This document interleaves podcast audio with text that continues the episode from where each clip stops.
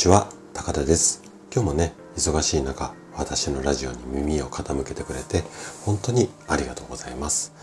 今日はねえっと新しい恋を始めようこんな話をねしていこうかなというふうに思っています。で今日も50代の君に伝えたい50のこと。で、えっと、この前50回過ぎたんですけども、ちょっとこう、おまけのシリーズっていうか、あの、50個を超えてもちょっとお伝えしたいことがあったので、えっ、ー、と、いくつかちょっとオーバーしてやってるんですけども、今日は52回目になります。で、今日と、あともう一回、うん、明日にもう一つぐらいちょっとこう配信をして、この50代の、50代の君にのシリーズは終了にしたいと思っています。で、あと2回なんですけれども、うんと、楽しんで聞いていただけたら嬉しいです。で、この50代の君へのこうシリーズは、もう一人の自分とこう、うん、会話をするという、まあ、ちょっとこう会話形式で、え、ー、と、話を展開していますので、えっ、ー、と、まあ、2、3分で終わるような、ちょっとたえもない会話ですが、最後までお楽しみいただけたら嬉しいです。それでは、もう一人の自分と会話をしていきましょう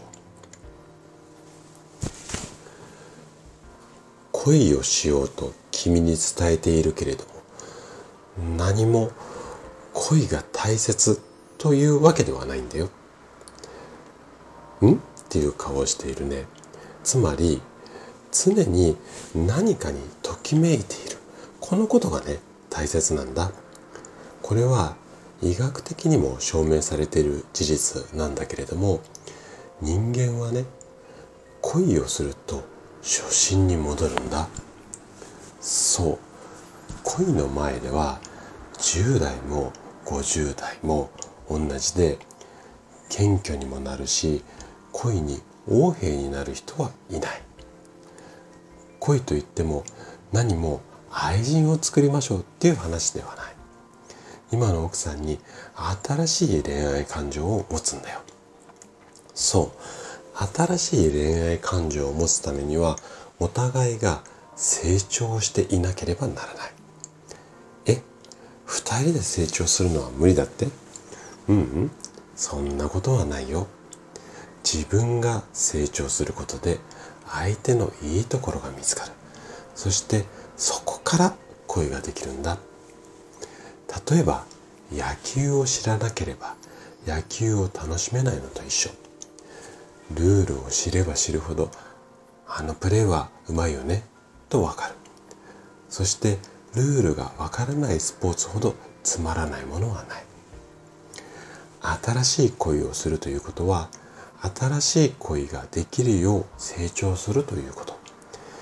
何もモテモテになりましょうっていうわけではないんだよ。夕焼けが綺麗なのは誰にでもわかるだろう。でもそこで今日の雲は綺麗だねと言えるかどうか。なんだ？普通に見える雲でもいつもとは違う何かがある。そう毎日雲は違うから。その違いがわかるかどうか。なんだ？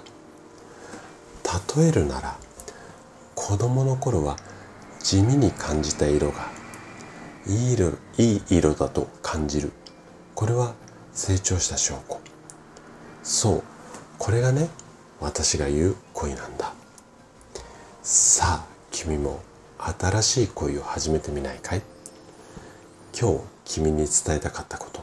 それは新しい恋を始めよう。今日のお話はここまでとなります。最後までお聴きいただきありがとうございました。このお話が人生のヒントそしてこのラジオがあなたのサードプレイスになれば嬉しいです。それでは次回の放送でまたお会いしましょう。